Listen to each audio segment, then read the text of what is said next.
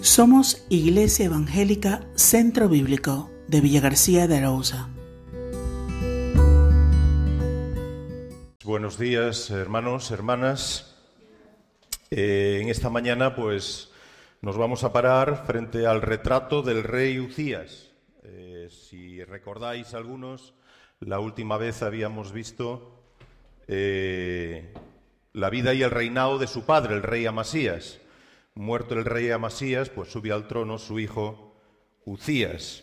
Y lo vemos en el segundo libro de Crónicas, capítulo 26, desde el versículo 1 al versículo 23 hasta el final, todo el capítulo. El paralelo a ese pasaje lo encontramos también en Segunda de Reyes, capítulo 15, versículos del 1 al 7, para que lo tengáis en cuenta. El rey Ucías, un rey excluido. Estamos en los tiempos del profeta Isaías.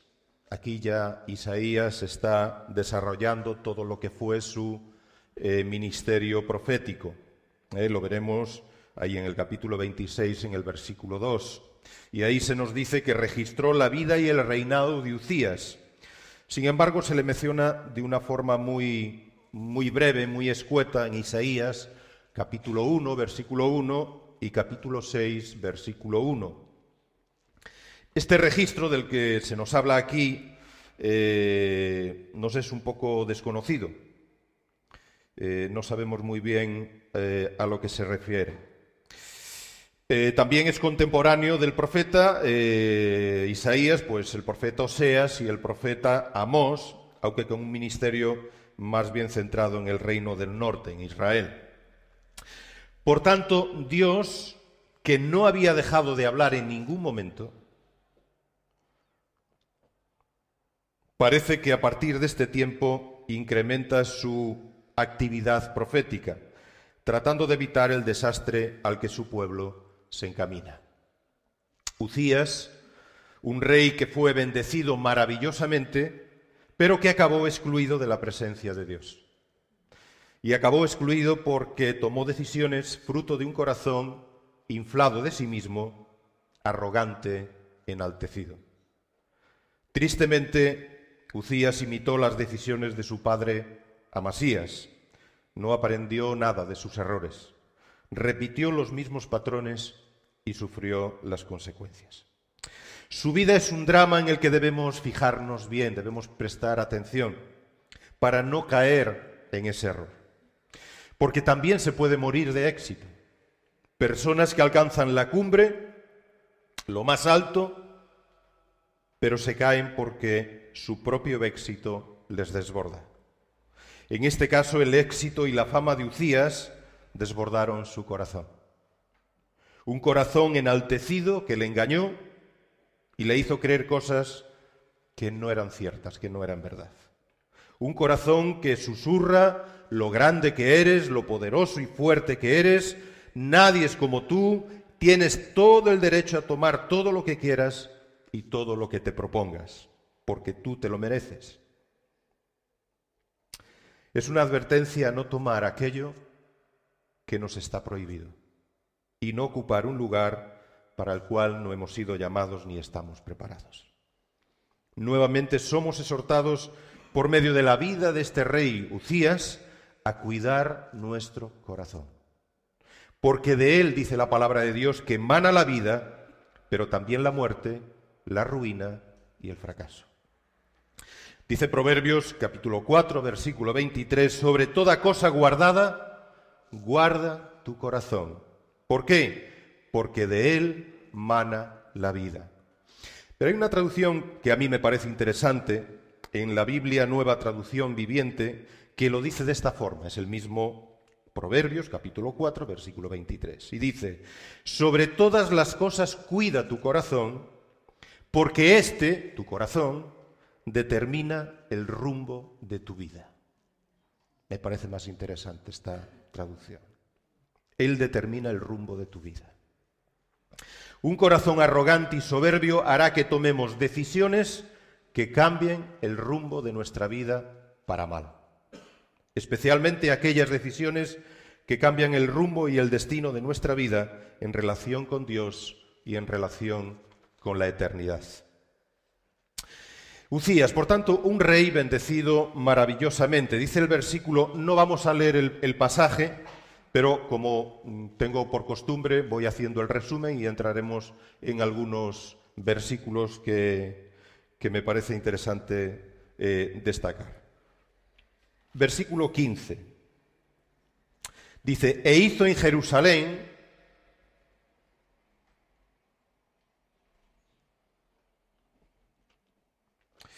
A ver si estoy en el versículo.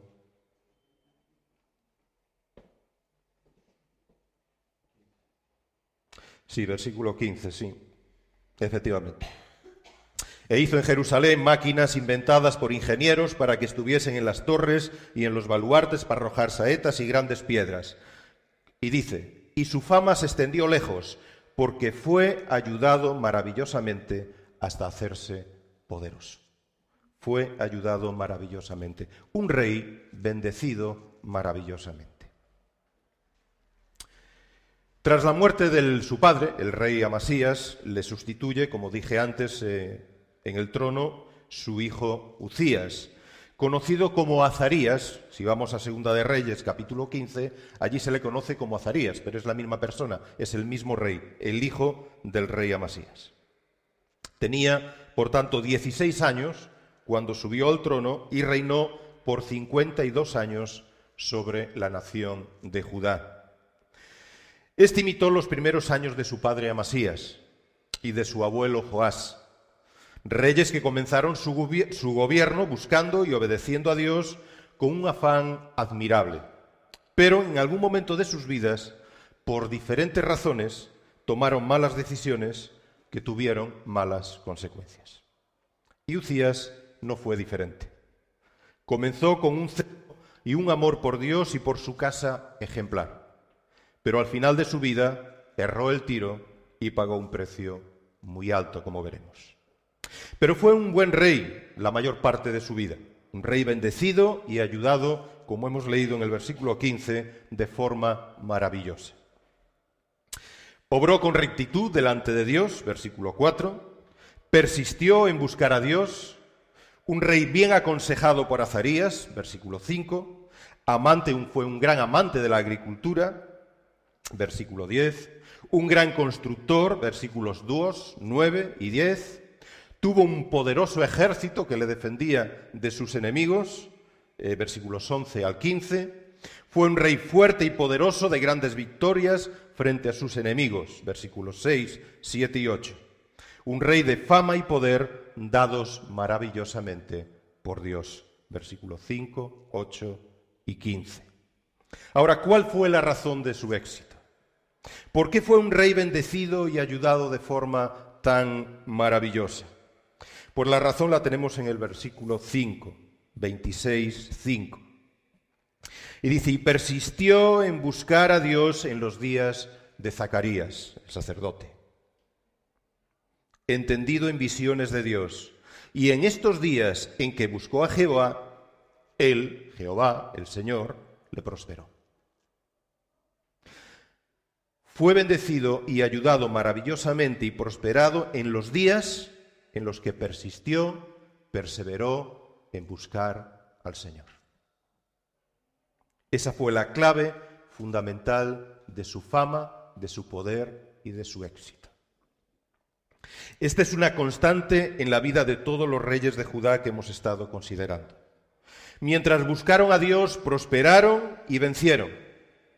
Cuando se apartaron, cayeron en desgracia y, en fracaso y sufrieron las consecuencias. Un ejemplo muy claro lo tenemos aún reciente en el rey Amasías, en su padre, capítulo 25, versículo 27. Dice allí, desde el tiempo en que Amasías eh, se apartó de Jehová, se apartó de Dios, empezaron a conspirar contra él en Jerusalén y habiendo él huido a Laquis, enviaron tras él a Laquis y allá lo mataron. Desde el momento en que Amasías, su padre, se apartó de Dios, la vida le empezó a complicarse. Cuando buscamos a Dios, somos bendecidos y ayudados de una forma maravillosa. Pero cuando nos apartamos de Dios, nada bueno podemos esperar en nuestras vidas. Y esto es algo que deberíamos tener muy, muy, muy en cuenta.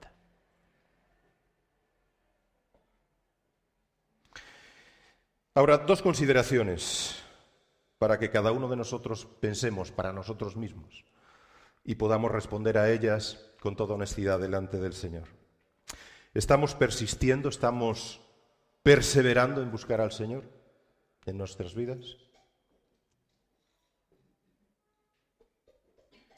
En toda la escritura hay un llamado recurrente a buscar a Dios. Vamos al Antiguo Testamento, en el libro del profeta Amós, capítulo 5, versículo 4, pero así dice Jehová, así dice el Señor a la casa de Israel, buscadme y ¿qué ocurrirá?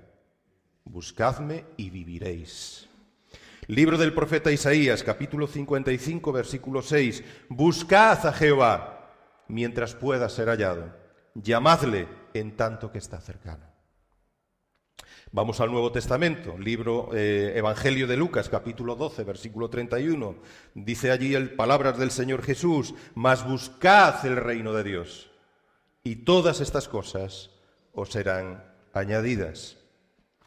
El apóstol Pablo, Colosenses, capítulo 3, versículo 1, si pues habéis resucitado con Cristo, buscad las cosas de arriba donde está Cristo sentado a la diestra de Dios. ¿Por qué Dios insiste tanto en que se le busque? El apóstol Pablo responde en Romanos capítulo 3 y teniendo en mente el salmo del rey David, el salmo 14, los primeros tres versículos. Dice, como está escrito en el salmo 14, no hay justo ni a uno. No hay quien entienda. No hay quien busque a Dios. Todos se desviaron, a unas se hicieron inútiles, no hay quien haga lo bueno, no hay ni siquiera uno. No hay quien busque a Dios. Entendemos entonces la existencia de Dios, insiste para que se le busque. Buscar no significa tener que averiguar dónde está Dios escondido. buscar significa perseverar poniendo el corazón y la voluntad en aquello que se desea y se persigue.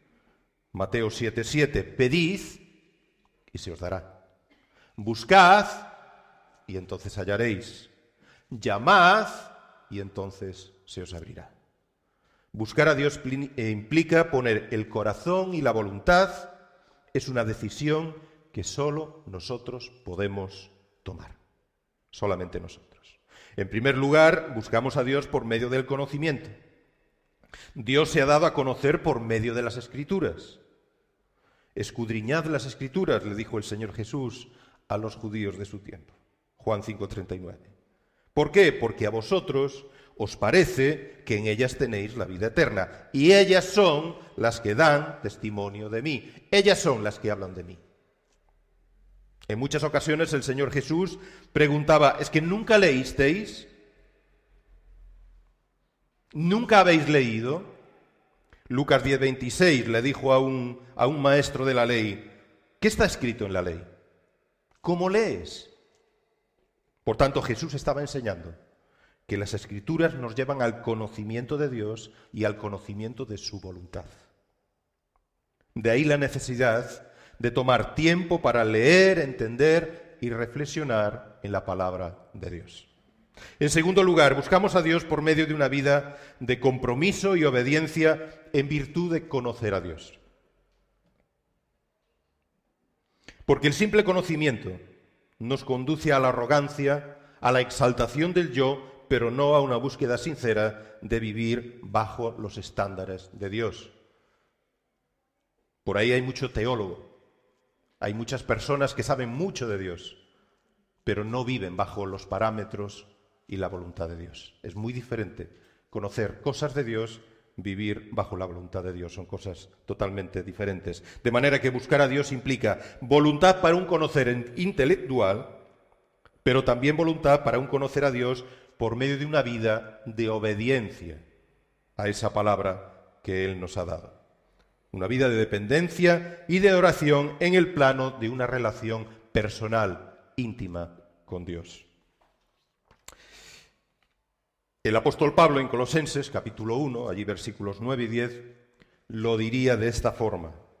Por lo cual también nosotros desde el día en que lo oímos no cesamos de orar por vosotros y de pedir que seáis llenos del conocimiento de su voluntad, en toda sabiduría e inteligencia espiritual. Ahora viene la práctica. ¿Para qué? ¿Para qué ser llenos del conocimiento de su voluntad? Para que andéis como es digno del Señor, agradándole en todo, llevando fruto en toda buena obra y creciendo en el conocimiento de Dios. Y la pregunta es, ¿estamos creciendo en el conocimiento de Dios? ¿Lo estás haciendo? ¿Estamos andando como es digno del Señor? ¿Le estamos agradando en todo? ¿Estamos llevando fruto en toda buena obra? ¿Estamos buscando el reino de Dios de verdad? ¿Estamos buscando el reino de Dios en nuestras vidas? ¿Estás buscando el reino de Dios en tu vida? Dice que si estás buscando el reino de Dios en tu vida, todo lo demás te será añadido.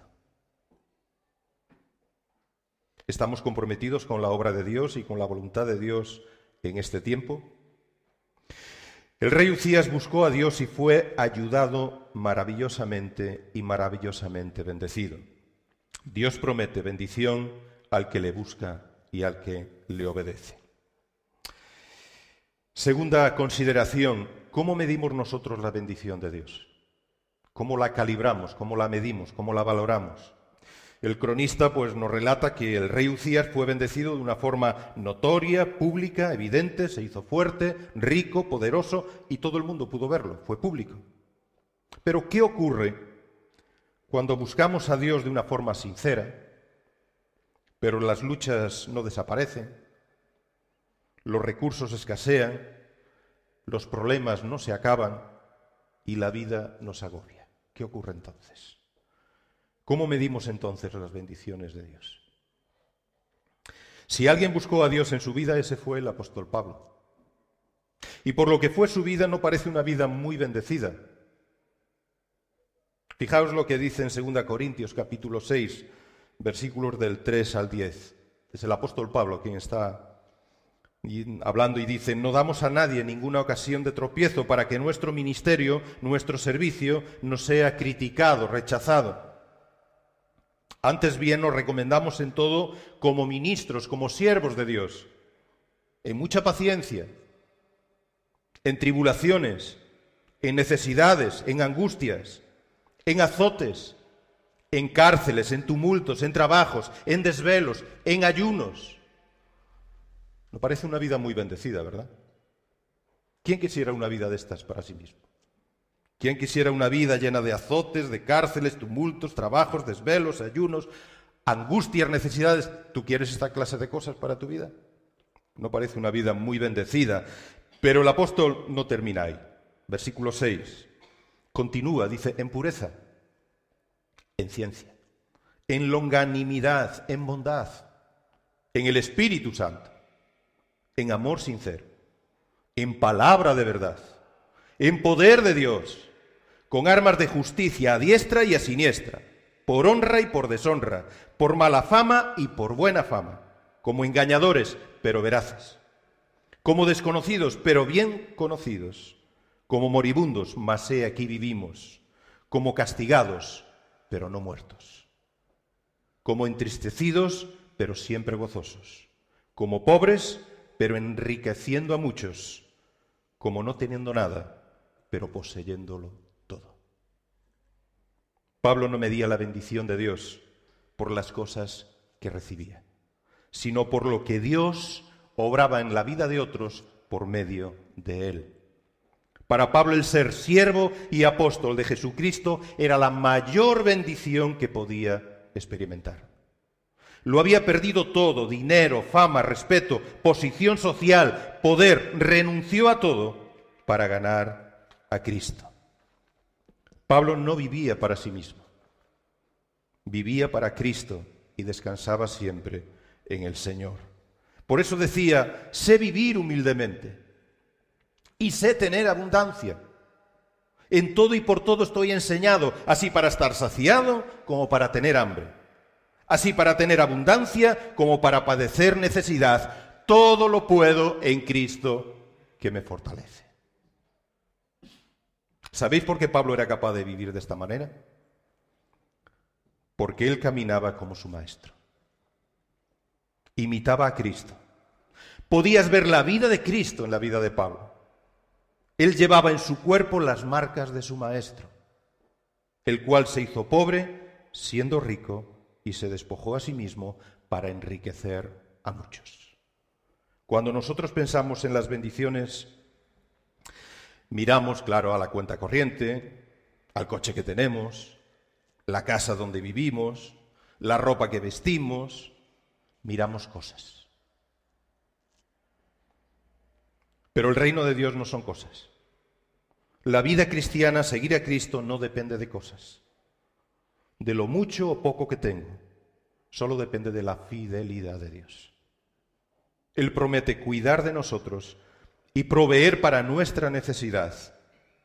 Pero la prioridad no debe ser las cosas, sino buscar el reino de Dios, seguir a Cristo. Porque gran ganancia es la piedad acompañada de contentamiento, dice el apóstol Pablo en 1 Timoteo 6, versículos del 6 al 10. Porque nada hemos traído a este mundo y sin duda nada podremos sacar. Así que teniendo sustento y abrigo, estemos contentos con esto. Porque los que quieren enriquecerse caen en tentación y lazo y en muchas codicias necias y dañosas que hunden a los hombres en destrucción y perdición. Porque raíz de todos los males es el amor al dinero, el cual, codiciando algunos, se extraviaron de la fe y fueron traspasados de muchos dolores. Las cosas que el rey Ucías fue bendecido redundaron para su perdición. Creo que a veces Dios nos priva de cosas para que no caigamos en la arrogancia y aprendamos a no vivir ocupados y preocupados por las cosas, sino contentos y agradecidos por lo que tenemos, con lo mucho y con lo poco, pero siempre reconociendo que todo viene del Señor. No hay mayor bendición que vivir libres de cosas y llenos de Cristo. Llenos de la paz, la esperanza, la seguridad y el gozo que solo Él nos puede dar. Porque esa es la parte de nuestras vidas que nada ni nadie nos puede ni podrá quitar. Todo lo demás lo podemos perder, de hecho lo perderemos. Pero del amor del Señor, nada ni nadie nos podrá separar un rey bendecido maravillosamente. Pero llegamos al versículo 16 hasta el 19 y ahí hay un cambio. Y ahí se convierte en un rey vencido, no bendecido, sino vencido. Y si me permitís la expresión, vencido estúpidamente por su orgullo. A partir del versículo 16 hay un cambio de paradigma comienza con un pero. Todo iba bien, pero las cosas se torcieron en la vida de este rey, porque cuando ya era fuerte y poderoso y rico, dice en el versículo 16, que su corazón se enalteció para su ruina. Mas cuando ya era fuerte, su corazón se enalteció para su ruina, porque se rebeló contra Jehová su Dios, entrando en el templo de Jehová para quemar incienso en el altar del incienso. Bienaventurado el hombre que siempre teme a Dios, pero el que endurece su corazón caerá en el mal. Proverbios 28, 14. Y esto fue lo que le ocurrió al rey Ucías. Cuando llegó a la cumbre de su esplendor, su corazón le engañó, se creyó lo que no era, endureció su corazón y cayó en desgracia. ¿Cuál fue su pecado? Su pecado fue el orgullo, un corazón enaltecido para su ruina, versículo 16. La rebelión entró en el templo para ofrecer algo que a él no le correspondía, versículos 16 y 18. Y la ira, la ira que no obra la justicia de Dios. Se llenó de ira contra aquellos que le reprochaban su pecado y su necedad, versículo 19. Su orgullo, por tanto, lo venció. A los únicos que le era permitido ofrecer incienso en el templo eran los sacerdotes.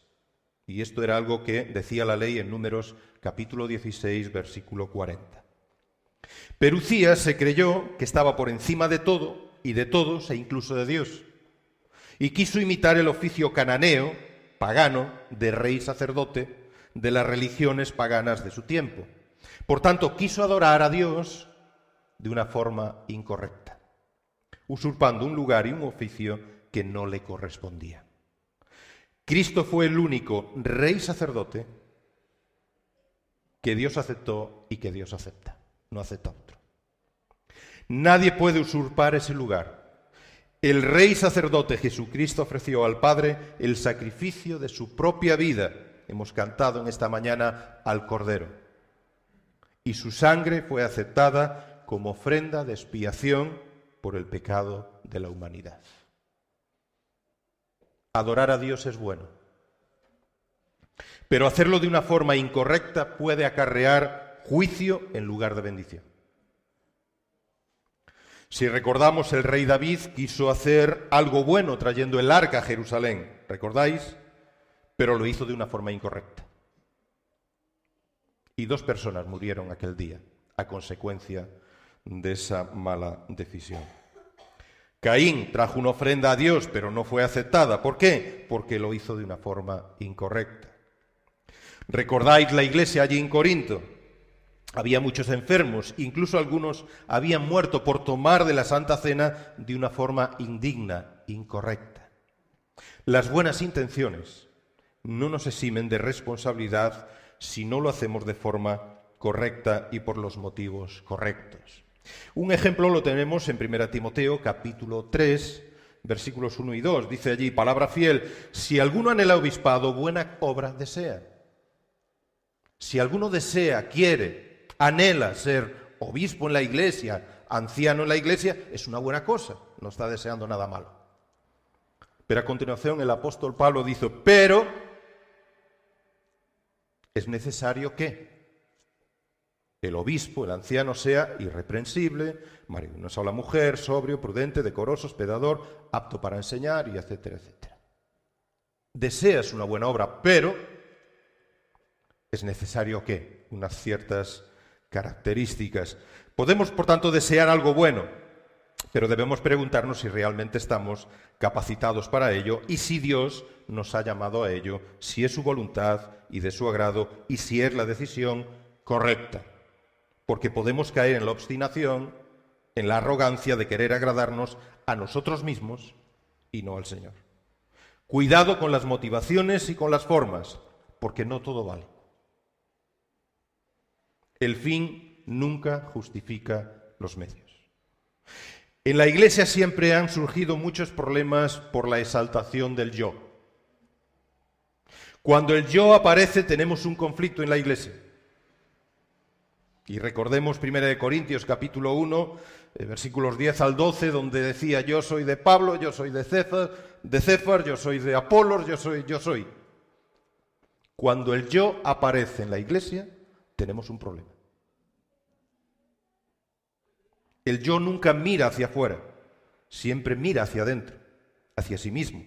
Quiere ser el protagonista de la historia. Debemos entender que somos el cuerpo de Cristo. Un cuerpo formado por muchos y diversos miembros, cada uno con sus capacidades y sus dones. Cada uno tiene su lugar y su propósito.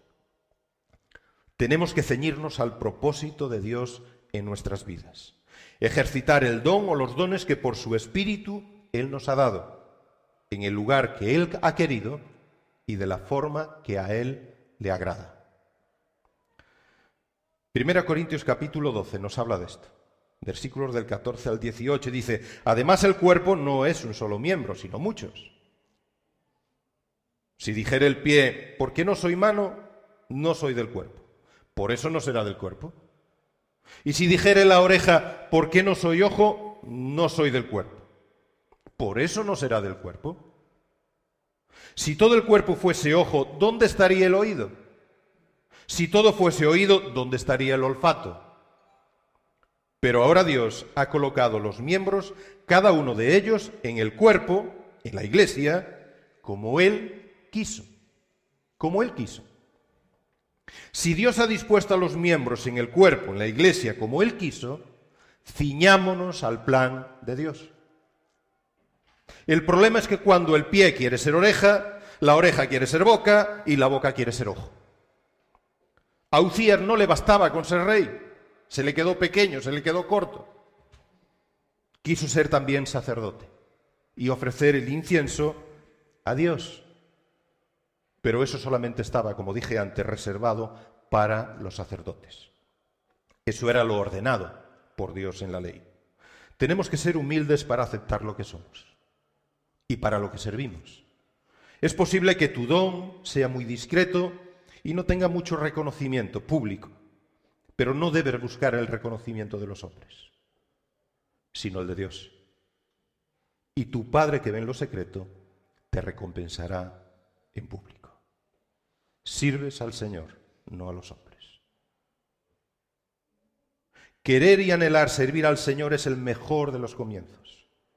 Pero tengamos cuidado de no querer hacerlo de una forma incorrecta. Juan el Bautista nos dejó una máxima en Juan 3:30 que si la aplicamos a nuestras vidas, si de verdad la aplicamos en nuestras vidas, será muy difícil, pero que muy difícil que nos equivoquemos. Juan 3:30, es necesario que Él, el Señor, crezca, pero que yo mengue. Cristo en mi vida tiene que ser cada vez más grande y mi yo cada vez más pequeño. Pero el problema es cuando nuestro yo crece y el Señor tiene poca relevancia en nuestra vida. Cuando queremos ser señores en lugar de siervos, cuando nuestro corazón se enaltece, se obstina en tomar aquello que no le pertenece. Ucías tuvo la oportunidad de rectificar cuando Azarías, el sacerdote, y aquellos atrevidos sacerdotes, 80 sacerdotes que entraron en el templo, y le recriminaron su actitud, lo que estaba haciendo. Pero en vez de rectificar, Ucías se llenó de ira, y en su ira fue sentenciado. Porque la ira, lo dije antes, la ira del hombre no obra la justicia de Dios. Santiago 1.20. Es una seria advertencia para nosotros. Un momento de ira injusta puede acarrearnos serios problemas. Moisés, el gran caudillo de Israel, el gran siervo de Dios, por un momento de ira tuvo que huir por 40 años de los palacios egipcio al desierto. 40 años por un momento de ira. Por otro momento de ira perdió la bendición de entrar en la tierra prometida. Y si esto le pasó a Moisés, el gran siervo de Dios, ¿qué esperamos nosotros si queremos imponer y forzar nuestra voluntad?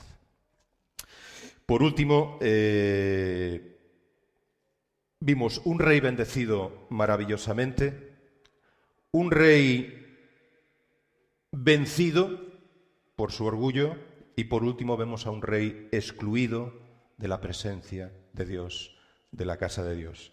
Eh, versículo 19, segunda parte del versículo 19 al, al final, versículo 23. Estas fueron las consecuencias para el rey Ucías. Leproso, excluido, aislado, muerto y sepultado. Ucías fue herido por Dios con lepra.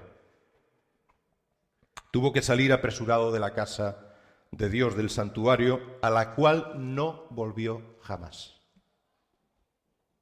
La lepra le convirtió en una persona inmunda, excluida de la comunión con Dios, excluida de la sociedad, de la familia, apartado y excluido de todo y de todos hasta el día de su muerte. Sepultado sin honra ni honores en un campo junto a los sepulcros reales, pero no en los sepulcros reales. ¿Por qué? Porque era leproso.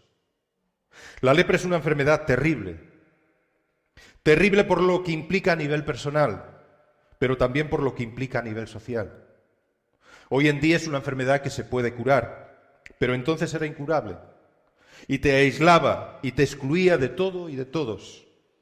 Es una enfermedad infecciosa, crónica, causada por una bacteria que afecta principalmente a la piel, a los nervios, a la mucosa de las vías respiratorias y a los ojos. Puede producir graves lesiones y mutilaciones en el cuerpo, deformidades que convierten al afectado, a la persona, en una persona marginada y aislada, porque produce rechazo en los demás, es muy desagradable. La ley en Levítico 13, mm, versículo 45, dice, y el leproso, en quien hubiera llaga, llevará vestidos rasgados y su cabeza descubierta, y embozado pregonará, inmundo, inmundo. Nadie se acercaba a ellos, y mucho menos nadie le tocaba, ni familia, ni amigos, ni abrazos, ni besos, ni caricias, ni apretones de manos. Perdían todo el contacto y toda la calidez humana. Pero hubo alguien, hubo alguien que se acercó a ellos. Alguien que se paró a escucharles. Alguien que tuvo compasión de ellos. Alguien que les sanó. Alguien que puso su mano de amor en ellos alguien que quiso curarles y fueron limpios. Vino a él un leproso, a Jesús, el Señor, Marcos 1, versículo 40, rogándole. E hincada la rodilla le dijo, si quieres, puedes limpiarme. Y Jesús, el Señor, teniendo misericordia de él, extendió la mano y le tocó y le dijo, quiero ser limpio. Y así que él hubo hablado, al instante la lepra se fue de aquel y el leproso quedó limpio. Que alguien le tocase a un leproso era una locura. Nadie en su sano juicio se acercaría a una persona con lepra, y menos aún pondría su mano sobre él, por el miedo al contagio. Era una, es una, una enfermedad muy contagiosa, muy infecciosa. Pero Jesús no podía contaminarse o contagiarse de lepra. Pero el leproso sí pudo contagiarse del poder sanador de Jesús. Porque yo soy Jehová, tu sanador. Dice Éxodo 15, 26. Al ser una enfermedad excluyente y marginal, nos habla de ese tipo de, de lepra en el plano espiritual que no tiene solución, no tiene respuesta humana. El pecado es la lepra que nos excluye de la presencia de Dios y nos arrastra a una vida dolorosa y sin esperanza. El pecado se manifiesta de muchas formas en el ser humano y en la humanidad y acarrea el juicio de Dios. Dios no puede dar por inocente al culpable. Dios es amor, es cierto, pero también es cierto que Dios es un Dios justo y tiene y el pecado tiene su sentencia que es la muerte. La muerte eterna no es desaparición, sino exclusión, separación total y eterna de la presencia de Dios. Lo dice así el apóstol Pablo en 2 Tesalonicenses capítulo 1 versículo 9, los cuales sufrirán pena de eterna perdición, excluidos de la presencia de Dios, del Señor y de la gloria de su poder, excluidos. Pero Cristo vino para quitar esa lepra espiritual de nuestras vidas. Esa lepra que nos excluye de la presencia de Dios, de una comunión íntima con el Señor. Esa lepra que nos aleja de su amor y de sus bendiciones. Esa lepra que nos aleja de una herencia de gloria y de vida eterna. Nacemos espiritualmente leprosos, con la bacteria del pecado en nuestro ADN. He aquí en maldad he sido formado y en pecado me concibió mi madre. Salmo 51.5. Y el pecado nos aleja de Dios y nos excluye y nos excluye de su presencia por toda la eternidad, por cuanto todos pecaron y están destituidos de la gloria de Dios. Romanos 3:23. La sangre del Señor Jesús fue derramada en la cruz para limpiarnos del pecado que nos excluye de Dios. Por medio de la fe en Cristo y su sacrificio en la cruz y por el poder de su resurrección, eres limpio de tu lepra, acercado a la presencia del Padre, adoptado como hijo, como hija, por lo cual heredero, heredera de la vida eterna y de la gloria que nosotros un día ha de manifestarse. Pero ahora en Cristo Jesús, dice Efesios 2.13, vosotros que en otro tiempo estabais lejos, habéis sido hechos cercanos por la sangre de Cristo. Porque también Cristo padeció una sola vez por los pecados, el justo por los injustos, para llevarnos a Dios, siendo la verdad muerto en la carne, pero vivificado en espíritu. Primera de Pedro 3:18. Desconocemos si el rey Ucías llegó a arrepentirse y a clamar por su salvación. A la vista de los resultados, pues no lo parece. Pero sería muy insensato que siendo leprosos y sabiendo el destino que nos espera, y teniendo la solución a nuestro alcance, quisiéramos acabar nuestros días como Ucías, excluidos, aislados, atormentados por toda la eternidad. Ya termino. Cristo vino para quitar el pecado y traer esperanza. Nosotros decidimos si queremos la esperanza o si queremos el juicio. Esa decisión la tomamos nosotros. Dios no fuerza, Dios no impone, pero Dios sí advierte de las consecuencias. Dios puede y quiere limpiar y transformar tu vida, pero quizás prefieras seguir siendo leproso, espiritualmente hablando. Nos acostumbramos, lo normalizamos, lo justificamos y nos acomodamos a ser lo que somos. Pero el tiempo pasa, la muerte llega y el juicio de Dios nos espera. Y entonces, ¿qué dirás? ¿Cómo te justificarás? El tiempo es ahora. El día es hoy. Cree en el Señor Jesucristo y serás limpio de tu lepra, de tu pecado. Dejarás de estar excluido y serás adaptado en la presencia de Dios por toda la eternidad. Que Dios te bendiga. Vamos a terminar en oración.